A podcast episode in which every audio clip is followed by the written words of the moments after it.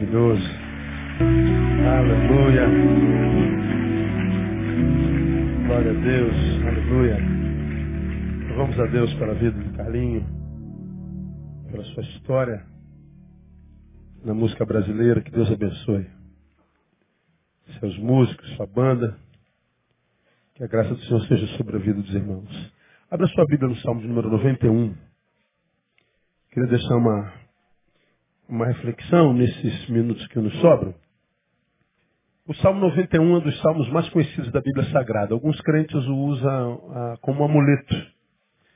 Bota aberto na, na cômoda, na sala, e deixa lá como se fosse mágico. Aquele que habita nos esconderijo do Altíssimo, a sombra do Onipotente, descansará. Então ele deixa aberto lá, falta botar um copinho d'água do lado, com olho de boi dentro da água, e uma vela do outro lado, só falta isso. Né? Que acha que é mágico, que é um amuleto. Não é. Ah, todavia ninguém pode dizer que ele está naquela faixa de crente, como eu digo, que olha para a Bíblia e diz estou contigo e não abro. É, não sei qual que é pior. Né? Mas qualquer relação com a Bíblia que não transforme essa Bíblia em palavra, é, mesmo que se leia a Bíblia, não será a palavra de Deus. O livro que você tem na mão é um livro como qualquer outro. Qualquer outro. Só se torna a palavra de Deus quando entra em você e é praticado. Ah, o verbo se fez carne em Jesus. E esse verbo que você lê se faz carne em nós também. Quando você lê no livro, ama o teu próximo como a ti mesmo, isso é uma palavra qualquer. Se torna a palavra de Deus quando eu amo o meu próximo como o livro me ensinou. Se eu leio o livro, ama teu próximo e não amo, o livro nunca se transformou em palavra de Deus em mim. Por isso tem tanta gente que não entende, pastor, por que, não se cumpre na tua vida? Porque a, o livro nunca se transformou em palavra em você. Se a Bíblia diz trazer e eu não trago, o livro nunca se transformou em palavra para você. Se a Bíblia diz ide eu não vou, o livro continua sendo um livro. É como se fosse um gibi. Não há poder nessas letras que estão aí, nem nesse papel. O poder disso é poder quando isso é praticado em mim e é transformado em modos vivendi. Mas a maioria dos crentes não vão entender isso nunca. Eles acham que o poder está no livro. Aí tu pega um livro desse, joga assim no chão, meu Deus, blasfêmia contra a palavra de Deus. Não, não teve blasfêmia nenhuma. Blasfêmia contra a palavra quando você lê e não obedece. Mas você bota fogo no livro, mas botou fogo em papel. O poder do livro só é poder quando ele se transforma em palavra vivida. Então o Salmo 91 não tem poder nele se o que está dito nele não diz respeito à minha existência. Porque nós conhecemos bem o livro, mil cairão ao teu lado, dez mil à tua direita, você não será atingido. Isso tudo promessa, a gente ama promessa. Eu fui criado num tempo em que nossos cultos domésticos eram feitos com caixinha de promessa. Quem é do tempo da caixinha de promessa? Ó, velho também. Se você é do tempo do rebanhão, velho. Caixinha de promessa, velho. Nada. Nós somos, nascemos primeiro, nós somos maduros, não é? Nós amadurecemos. Então, caixinha de promessa. Vamos fazer o culto doméstico, só tem promessa, não tem exortação nenhuma. Não tem lambada nenhuma naquela caixinha, só tem promessa. E a gente diz, poxa, pastor, eu li o meu horóscopo gospel hoje na, na, na caixinha de promessa e não se cumpriu. É, é porque era só uma caixinha de promessa, mas não virou palavra. Então, o Salmo 91, como qualquer outro, outra promessa da Bíblia, ela só é uma realidade quando, quando o, o que foi dito no livro se transforma em realidade vivida em mim. A palavra só se transforma de Deus quando no homem. Porque se ela permanece no livro, ela é só palavra. Aí a gente conhece o Salmo 91 todo, eu não preciso ler o Salmo 91 todo, quero levar ao versículo 14, que é chegando ao final, ah, quando é que o 91 ou qualquer outra promessa de Deus acontece na nossa vida, se, se cumpre na nossa vida? Por que, que o salmista pode dizer que aquele que habita nos esconderijos do Altíssimo, na sombra do Onipotente, descansará? Porque ele descansou. Por que, que ele diz que o Senhor é meu refúgio? Porque ele se refugiou nele. Por que, que ele diz que o Senhor é fortaleza? Porque o Senhor foi fortaleza diante das suas adversidades. Por que, que ele diz que ele nos livra do laço do passarinheiro? Porque ele esteve lá e o Senhor o livrou de lá. Por que, que ele diz que ele me cobre com as suas penas? Porque aconteceu com ele. Por que, que ele diz que eu não preciso temer os terrores da noite, nem a seta que voa de dia? Porque ele, ele viveu isso na prática. Por que, que ele diz mil cairão ao meu lado, dez mil no meu? Porque ele estava passando por um período de guerra. Mil de um lado, dez mil do outro. São onze mil cadáveres. Ele está dizendo, eu passei por período de guerras, caminhei entre cadáveres, mas eu não fui atingido. Por que, que ele diz isso? Porque ele foi rei de guerra, de batalha, ele viveu isso. Agora, por que, que ele viveu tudo isso? Por causa do versículo 14 que está escrito lá, pois que tanto me amou, eu o livrarei. Poluei no alto retiro. Por quê? Porque ele conhece meu nome. Por que, que as promessas se cumpriram na vida do salmista? Bom, Deus diz, porque tanto me amou, eu livrarei. O livrei. Eu livrei porque ele me amou. Eu o pus no alto retiro porque ele conhece meu nome. Então ele descansa as minhas asas, a minha sombra, porque me ama. Mil caíram de um lado, dez mil do outro, porque me ama.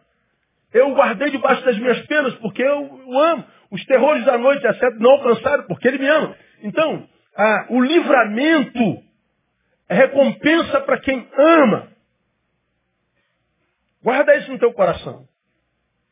Agora, sobre o amor, me deixa compartilhar algumas coisas com você para sua edificação, para nossa edificação junto. Primeiro, o amor na perspectiva de Deus, não é um sentimento apenas.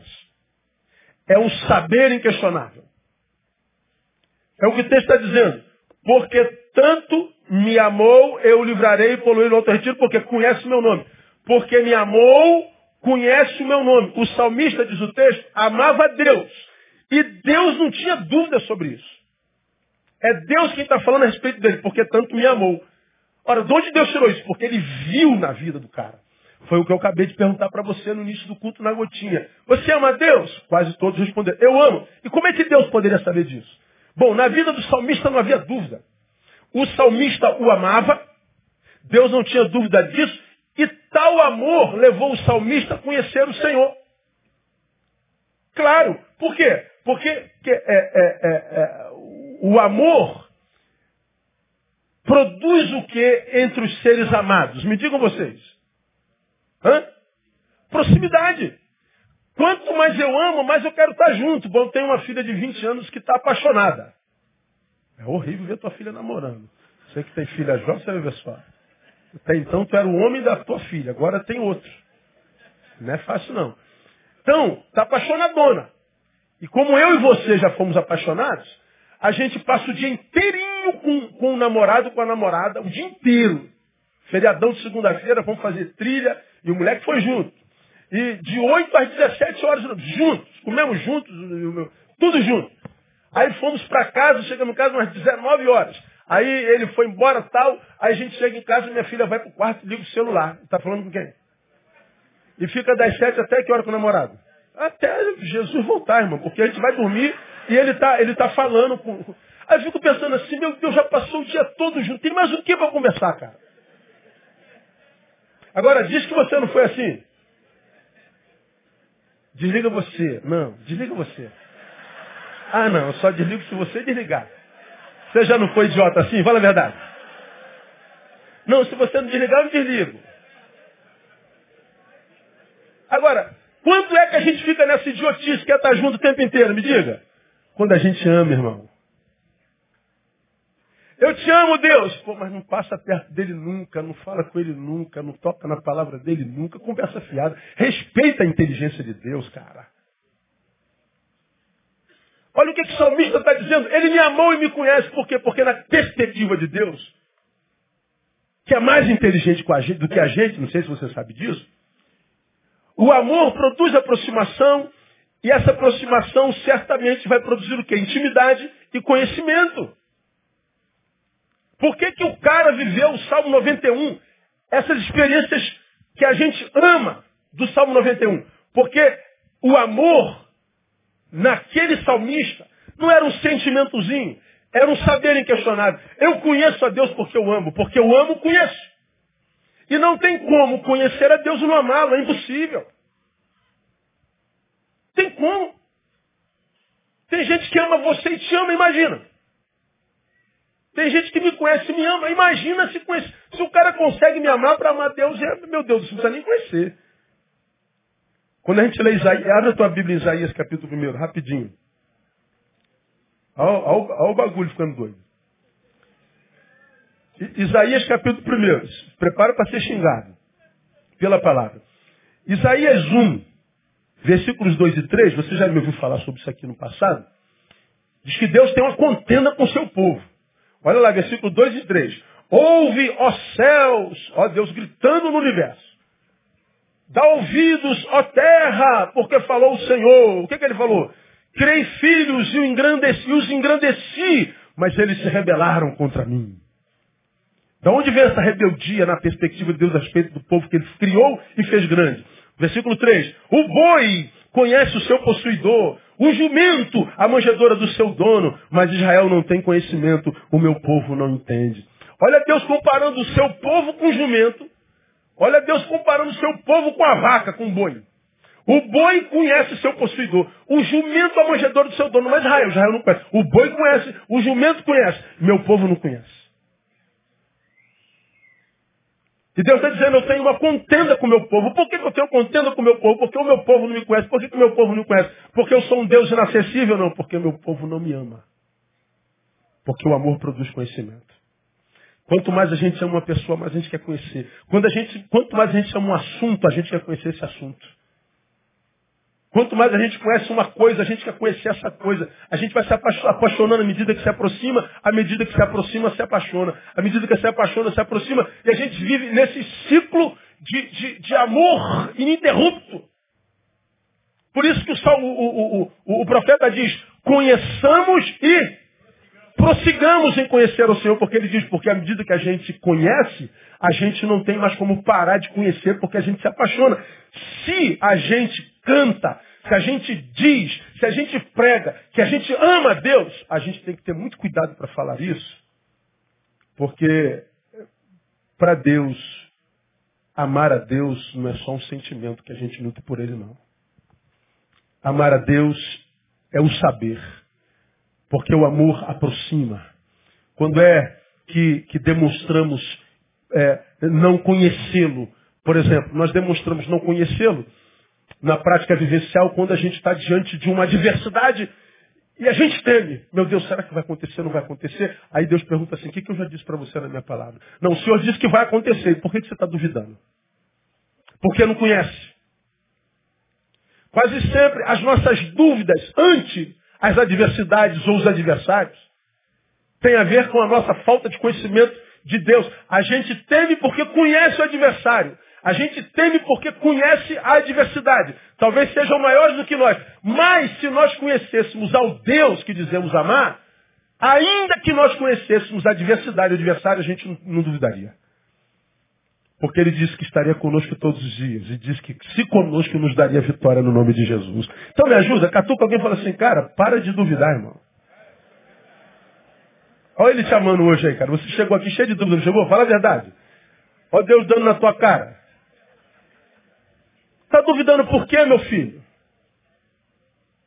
Você não conhece o Senhor, você não ama o Senhor. Então vai na tua força. Vai lá e encara. E o Senhor vai dar vitória no nome de Jesus, cara. Então, amar é conhecer, não é sentir apenas. Mas há uma segunda lição aqui que eu compartilho com você. O livramento de Deus é a recompensa do amor que ofertamos. Primeiro, amar não é só sentir, é conhecer. Mas a recompensa, que é livramento, o livramento que ele nos, nos outorga, é uma recompensa do amor que nutrimos por ele. E o amor é conhecimento. Então, ele está dizendo assim, ó, lá no, no, no, no, 91 de novo de, de Salmo. Salmo 91, vamos voltar para lá, para a gente não tirar o texto da, da sua realidade. Pois que tanto me amou, eu livrarei. Então veja, o livramento de Deus sobre um seu filho é recompensa do amor que esse um seu filho nutriu para com ele. Qual é a recompensa de alguém que ama? Livramento. Então, a gente consegue entender o que, que lá no Novo Testamento o autor queria dizer quando disse que todas as coisas cooperam. Para quê? Para o bem de quem? Daqueles que amam. Por que, que todas as coisas cooperam para o bem dos que amam? Porque se eu amo de verdade e o conheço, e porque eu conheço e amo, ele está dizendo assim, ó, fique tranquilo. Porque se está doendo, se está incompreensível, se, se, se é antagonismo, se é dor, fique tranquilo. Porque você me ama, você sabe que para o que você esteja passando há livramento. Porque a recompensa do amor que nós ofertamos é o livramento, é o que está dizendo o texto. Por quê? Porque o amor que nutrimos por ele, nada mais é, nada mais é do que a resposta ao amor que ele tem por nós. Quando a gente vai lá em 1 João, capítulo 4, versículo 19, está dito lá, que nós o amamos por quê? Ele nos amou primeiro. Então, quando eu amo a Deus de fato, eu estou dizendo, Deus, eu estou respondendo ao amor que tu nutris por mim. O teu amor é a priori, o meu é a posteriori. Eu te amo porque tu me amaste. Então, aprenda o que eu vou te dizer. O amor a Deus, portanto, é mostrar a Ele que o amor dele em nós não foi em vão. Quando eu amo a Deus, eu estou dizendo a Deus, Deus, o amor que tu liberaste sobre mim não foi vão. Eu estou te devolvendo esse amor. Quando eu não amo a Deus por não conhecê-lo, por não conhecê-lo não amo, eu estou dizendo, tu me amaste em vão. Você está dizendo assim, ó Deus, tu trabalhaste à toa, porque em mim senhor perdeu tempo. Que isso, pastor? Eu nunca quis dizer isso com a minha vida, mas disse. Quando você vira as costas para Deus, para a tua vocação, quando você vive aquém das tuas potencialidades, do, da, do teu potencial, quando você sabe que pode ser melhor do que é para a glória de Deus e não é, você está dizendo, Deus, teu amor em mim foi vão. Mas o oposto é verdadeiro. Quando Deus vê em nós esforço, perseverança, por isso que ele diz que aquele que perseverar até o fim será salvo. Quando ele vê em nós força, de vontade para responder ao amor dele com o melhor de nós, dando a ele excelência, como nos ensina a sua palavra, em provérbios. Tudo que tiver a mão para fazer, faz conforme a tua força, ou seja, faz com excelência. Quando ele vê em nós o esforço para fazer do excelente, ele está dizendo, mesmo que você não consiga, eu estou vendo que pelo teu esforço, meu amor em você não foi vão. O meu amor a Deus nada mais é do que a resposta do amor de Deus por mim. Quando eu me esforço para amá-lo, para glorificá-lo, eu estou dizendo, Deus, veja, tu não morreste em vão por mim. Eu estou reconhecendo o teu sacrifício. Para quem faz o máximo que pode, nem a derrota é problema. Nem a derrota é problema. Deus, eu tentei, tentei, mas fracassei. Para Deus não é problema nenhum. Deus viu que você tentou. Você já aprendeu aqui que quem tenta e fracassa não pode ser chamado de fracassado. Fracassado é aquele que com medo de fracassar nem tenta. Quantos de nós vive aquém do possível? Não porque faltou oportunidade, mas porque não se esforçou o máximo. Poderia ter estudado um pouquinho mais. Poderia ter segurado um pouquinho mais. Poderia ter tido um pouquinho mais de paciência. Poderia perseverar um pouquinho mais. Mais ansiedade, vontade, sei lá o quê. Te impediram de esperar o tempo de Deus. Aí vovó dizia né, que o apressado come cru. Ah, o apressado come cru é também dizer que o apressado não morre de fome, porque comeu. Cru, mas comeu. Então o que é o apressado come cru? Come sem sabor. O apressado não morre de fome mas vive sem gosto. Vive sem alegria. Uma coisa é tu pegar uma picanha, irmão, argentina. Hã? Já encheu a boca d'água. Que coisa. Nós somos carnais, né, cara? Que coisa terrível. Aí você, você pega aquela carne crua, toma, tá com fome, Carla, come aí. Puf. A menina tá 15 dias, 40 dias no deserto com Jesus. Bate uma carne, come igual bicho. Come para não morrer de fome. A outra coisa é você pegar essa mesma carne e botar lá, ó, só ouvir o, o som da adoração. Vai que, é, é um hino de louvor, não é? Virou.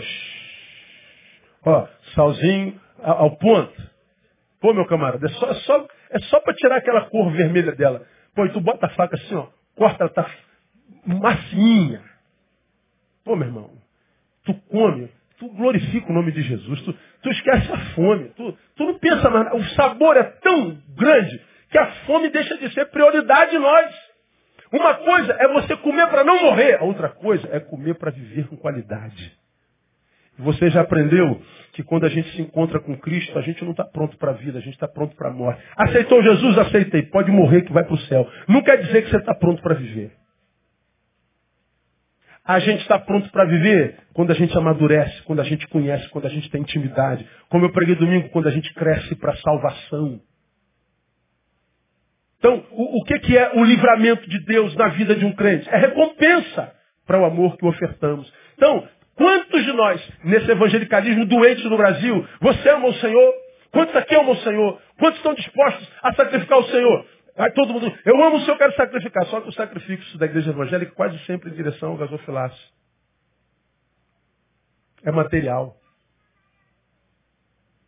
Você quer o livramento do Senhor? Você quer a bênção do Senhor? Você é do Senhor? Quero. Sacrifico, que é sempre uma coisa. Mas o texto está dizendo que a recompensa é produto do amor que ofertamos. Porque não há nada que eu possa dar a Deus que não tenha sido Ele mesmo quem me dera. Não há nada que eu possa fazer para Deus que Ele não possa fazer melhor sem mim. No que que eu posso ser útil a Deus? No que que você pode ser útil a Deus? Pensa. Pensa no tamanho do teu Deus e pensa no teu tamanho. Não dá nem para a gente ser aquela carninha que agarra no dente quando a gente come. A gente não é, a gente é trapo de imundícia. O que Deus quer de mim e de você é que nós respondamos ao seu amor. E na resposta do nosso amor nós estamos dizendo, Deus, teu amor em nós não foi vão. Veja a minha vida, Deus. Por quê? Porque a recompensa é, é, é, é, a oferta, é recompensa de Deus. O livramento é recompensa de Deus, o amor que ofertamos. Terceiro, vamos caminhando para o final. Livramento para Deus não é a resolução dos problemas, mas sim a transcendência sobre eles.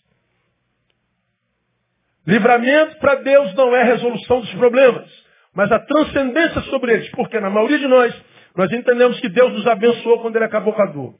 Se está doendo, Deus ainda não abençoou. Deus me abençoou porque eu alcancei minha vitória. Enquanto eu não alcancei a vitória, Deus me abençoou.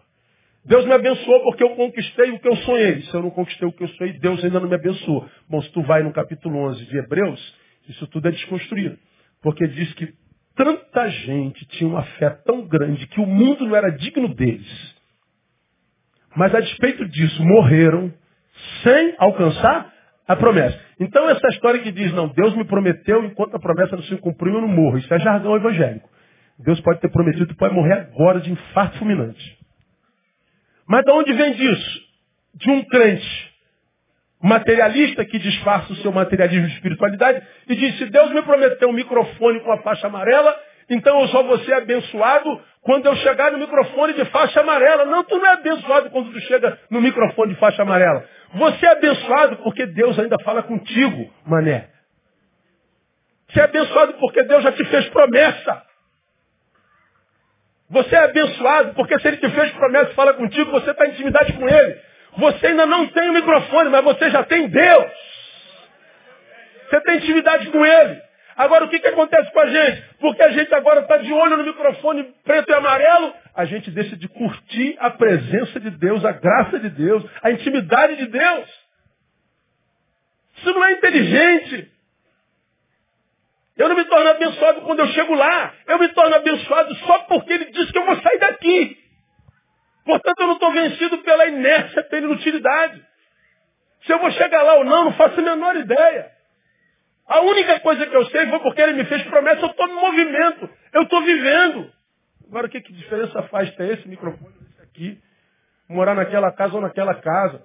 Porque essa casa aqui que você está cansada, está cansado, você está nela 10 anos. Muda para aquela casa, aquela casa depois de seis meses fica velha também, você já cansa dela daqui a um ano. Aí daqui a pouco dá vontade de voltar para aquela lá. Ou nós não somos assim? Ou nós aprendemos, irmãos, a fazer de Deus a fonte das nossas alegrias, ou todas as outras fontes secarão na nossa vida. Qual é a fonte da tua alegria? Esse namorado. Logo, logo ele deixa de ser. Daqui a pouco você casa, aí o príncipe vira sapo. Essa mulher é a razão da minha vida. É, tem tantas mulheres que são a razão da vida, que quando casa muda, e o cara acaba matando a mulher porque a razão da vida quis ir embora. O meu trabalho é a razão da minha vida. Acontece o que aconteceu hoje de manhã. Mais uma pessoa que foi mandada embora se jogou do 18 andar. Não há fora de nós nada que possa gerar plenitude em nós. Só Deus. Teu universo, o universo dentro do teu ser é tão grande que uma mansão não preenche. Um carro zero, uma frota de carro zero não preenche. Você pode botar bilhões de dólares, porque não preenche a tua alma. Como disse Dostoiévski, dentro de todo homem há um buraco do tamanho de Deus. Só Deus para preencher um buraco do tamanho do universo. O livramento para Deus não é a resolução dos problemas, mas a transcendência sobre eles. Por isso que o texto diz assim, porque tanto me amou, eu o livrarei. Poluei no alto retiro. Veja, eu poluei no alto retiro. Bom, os problemas continuam lá. Não está dizendo porque tanto me amou, resolverei os seus problemas. Porque tanto me amou, acabarei com as suas guerras. Porque tanto me amou, derrotarei os seus inimigos. Não, eu só vou te fazer se retirar um pouquinho para respirar, para descansar. Eu vou te dar aquilo que a Bíblia chama de a paz de Deus, que excede todo entendimento. Mas, meu irmão, você era para estar tá chorando. Você era para estar amargurado, deprimido, e você está adorando. Como é que pode com tanto problema, meu? O que é isso? Você está no velório da tua mãe, vocês estão cantando um hino de louvor a Deus. Vocês estão malucos, cara? Você não está vendo lá, a mãe daquele lá morreu e está querendo se matar também. Como é que isso pode? Você perdeu o emprego, está rindo de quê? Como, cara? Você está com o filho doente e você está lendo a palavra dizendo que Deus é bom, você está maluco, cara? É, é, mais ou menos isso. A tua inteligência não pode alcançar. A paz de Deus excede a todo entendimento. Não há entendimento na terra ou fora dela para entender a paz que Deus gera. Deus nos leva para um lugar, ainda que nós permaneçamos no mesmo lugar, que só quem tem o Espírito Santo entende. Agora a gente acredita que a gente só pode ter paz se o problema for resolvido. Não, não, não, não, não, não. A vitória de um homem de Deus, já aprendeu, não é não passar pelo sofrimento. A vitória de um homem de Deus é não ser derrotado por ele. A graça de Deus é transcendência. Por isso a gente tem que ficar muito ligado, irmãos, quando a gente vê na pós-modernidade o homem colocando Deus para fora da sua vida. A universidade colocando Deus para fora das suas paredes. A juventude colocando Deus para fora da sua parede as escolas colocando a palavra de Deus para fora das suas salas. E a pós-modernidade vai expulsando Deus de si. E a gente não sabe que quando a gente expulsa Deus de nós, quando nós relegamos nossa espiritualidade a lugar nenhum, que nós estamos perdendo a transcendência. Estão roubando de nós transcendência. E como você já me ouviu pregar aqui, no tempo que a gente vive hoje, viver na terra o tempo inteiro é insuportável. Nós precisamos sair daqui de vez em quando para descansar no Senhor. Precisamos de transcendência, porque ficar aqui em contato com essa desgraça 25 horas por dia, sem sair desse corpo um pouquinho, viajar nas asas do Espírito, nos refugiarmos em Deus, para irmos além disso que nós temos e no que habitamos, a gente não suporta. Fica maluco mesmo. Ser humano apenas está insuportável. Precisamos viajar nas asas do Espírito de Deus, irmão. Precisamos de transcendência. Precisamos de transcendência. O que tem parado os homens não são os problemas. O que para o homem é o fato de permitirmos que os problemas nos afastem de Deus. É isso que para o homem. Não é a presença dos problemas, é a nossa ausência da presença de Deus. E ele está dizendo, meu filho, não pense que você só será abençoado quando o teu problema acabar. Com problema ou sem problema você é abençoado. Não é problema ter problema. O problema é que o problema nos tem. Eu posso ter um problema. O problema é que não pode me ter. Quando a gente alcança um problema, um problema nos alcança, nós temos que mostrar para o problema que quem arrumou o problema foi ele. Deu no cara errado, irmão. Você está achando que eu tenho medo de você, Golias? Você não sabe com quem eu tenho aliança. Você não sabe quem segura a minha mão. Você não sabe quem é meu guarda. Você não sabe que meu nome é Israel. É comigo mesmo o problema que você quer lutar? Pronto. Meu irmão, eu não sei qual é o teu problema. Eu sei quem é o teu Deus. E eu sei que o teu Deus é maior que o teu problema. O problema é que a gente não enxerga isso. E a gente vai passando pela vida amargurado, cheio de razão para murmurar de Deus. Deus me abandonou. Se Deus fosse bom, não permitiria. E se Deus fosse bom, se Deus existisse. Aí você se amargura, fica um azedo. Tua mulher não te conhece mais, teu marido não te conhece mais, teus filhos não te conhecem mais. Por quê? Porque você virou um, um azedo, uma azeda, e cheio de razão. E não é para ser mesmo, pastor? Não, não é não. Não é para ser não. Porque você está reclamando do problema que tem. Ó, aqui sentado, eu detecto três irmãos que estão com câncer. E dois destes estão fazendo quimioterapia, estão carequinhas. Que eu saiba, claro que tem mais gente aqui, fora na internet. Aqui tem gente que eu sei, é soro positivo. Aqui entre nós, tem uma irmã que enterrou sua mãe hoje. Aí você que está aqui cheio de razão para ser um amargurado. Quer trocar o teu problema com essa irmã que enterrou a mãe hoje? Quer trocar o seu problema com quem está carequinha por causa da quimioterapia? Não, e também não, né, pastor? Então o teu problema não é tão grande assim, irmão. Talvez o teu problema seja a tua postura. Como disse, e você já aprendeu, Jean Paul Sartre, não é o que fazem conosco, é o que nós fazemos com o que fizeram conosco. Porque eu encontro gente que você já me ouviu falar, é má morredora, mal morredora, gente que não morre fácil, gente que está lutando contra o câncer, e você pergunta, como é que você está, minha irmã? Pastor, firme e forte, porque eu sei em quem tenho crido. Estou bem certo que Ele é poderoso. E ele está lutando contra o câncer, quando quem diz eu posso até morrer, mas morrer sem luta, não. Por outro lado, a gente encontra o bom morredor, que está com gripe. Como é que você está, irmão? Pô, pastor, acho que eu estou com tuberculose, pastor. Como é que você está, irmão? Ele está com tuberculose de pastor, acho que eu estou com câncer no pulmão. É aquele espírito suicida que nos habita, que a gente vem dizendo, estou morto de cansado, morto de raiva, estou morto de, de, de amor, estou morto, vivo morrendo. Então tem gente que está lutando contra um gigante diz assim, pastor, eu sei que eu tenho filho. Tem gente que foi chamado de gorda. O que está batido, irmão? Me chamou de gorda. E às vezes é gorda mesmo. Às vezes é verdade. Ah, pastor, eu, eu fui discriminado, me chamaram de preto. Que cor você é?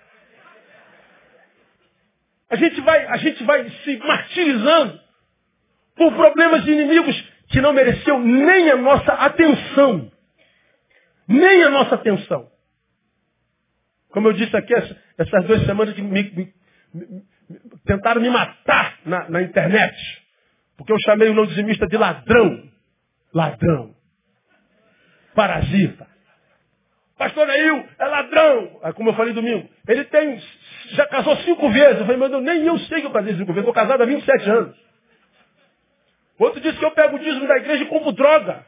Meu Deus, sou traficante, agora eu não sabia. Queria ser um traficante igual irmão André, que trafica a palavra. Só barbaridade. Pastor, você não vai dizer nada. Eu? Nada. Tem que levar meu cachorro para passear, rapaz. Tem mais o que fazer, rapaz. Você tá maluco? Você tá doido? Você acha que eu vou dar um segundo da minha vida para esse idiotismo? Como você aprendeu? A honra de homens íntegros está na sua consciência, não na boca dos outros. Quando você sabe quem é, a boca do outro perde totalmente poder sobre a tua vida. Agora, por que, que tanta gente deprimida porque falaram que você é feia? Pô, cara, teu marido te acha linda, irmão. Teu marido não pode te ver que se assanha. Você quer mais o que, irmão? Eu, pastor, meu marido está muito assado. Minha irmã, ajoelha, irmã. Ó, e, e dá glória a Deus, irmã. Como a outra, alguns anos atrás, pastor, fala com meu marido. Meu marido tirou férias agora, está querendo me levar para viajar com a família. E a igreja, minha irmã, some da igreja. Some daqui, ô miserável. Vai viajar com seu marido. Seu marido ainda quer viajar com a senhora, só está pensando na igreja. Mas, pastor, eu, eu, eu posso ir, some daqui, minha irmã. Aí fica com raiva de mim. Marido não quer saber mais de esposa, esposa não quer saber de marido, o marido dela quer viajar com ela, ela acha que o marido está com demônio, que está demônio é a senhora, irmã. É a senhora que está endemoniada.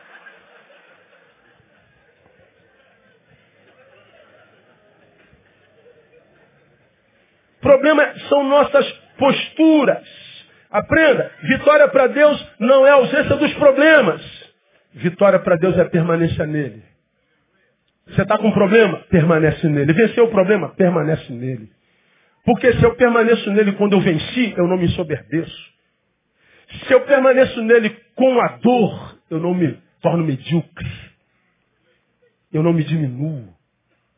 De modo que o problema vai entender, ó, não adianta pegar esse cara, que esse cara não sai da presença de Deus.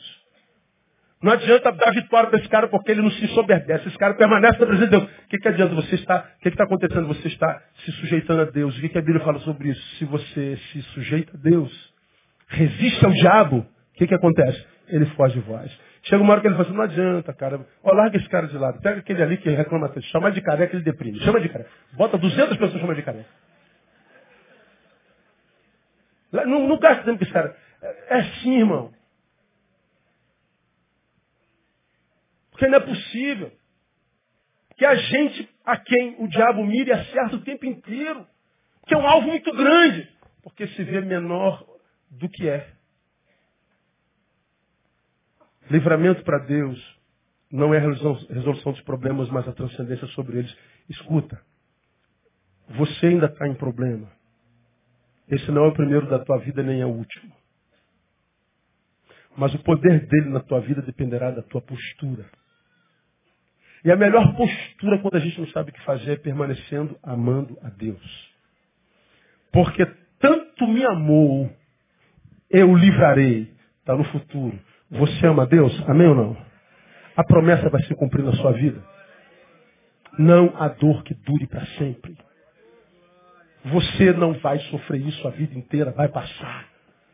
Continua amando ao Senhor, que isso vai contribuir para o bem da tua vida e da tua família. Permanece amando o Senhor. Por quê? Porque permanecendo, Deus vai te colocar no alto retiro. Se ele não muda a coisa, ele te tira daqui um pouquinho dessa coisa para você descansar, respirar.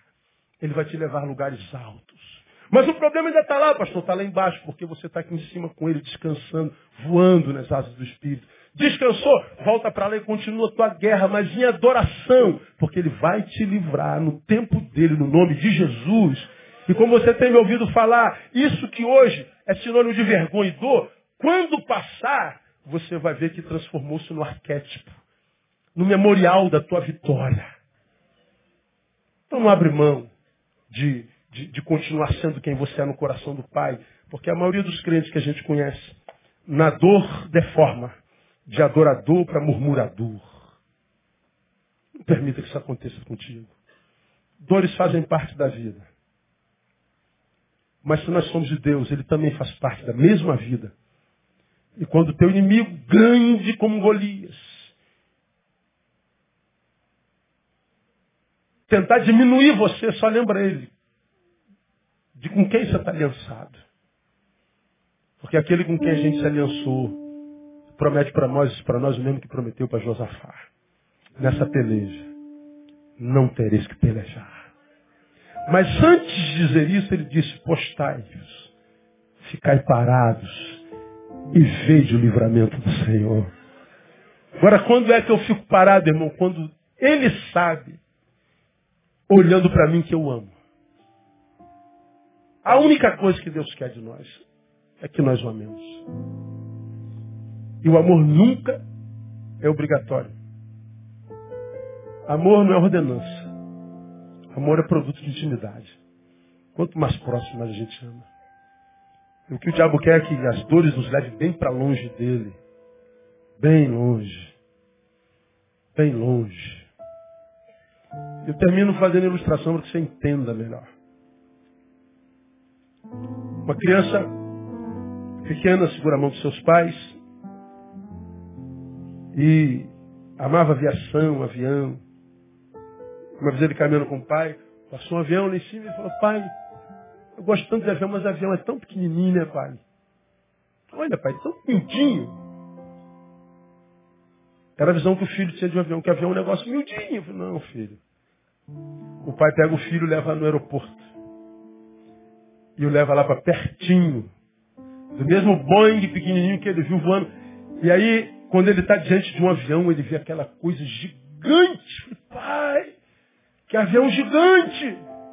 Aí o pai falou, é o mesmo avião, filho. Mas como, pai? Aquele que eu vi estava bem pequenininho. Aí ele falou assim, o avião será a proporção da distância que a gente está dele, filho. Deus é a mesma coisa. Se eu estou longe dele, Deus é um que abandona, que vira as costas, que não cumpre promessa, um Deusinho porcaria. Mas quando a gente está perto dele,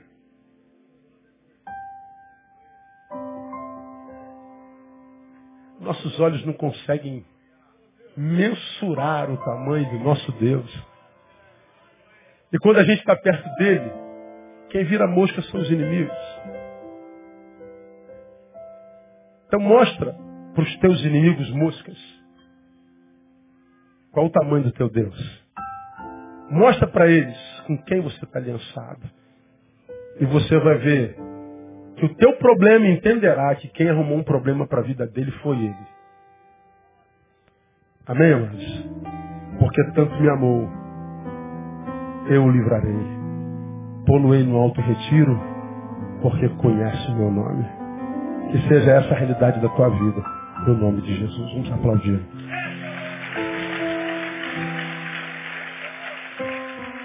Está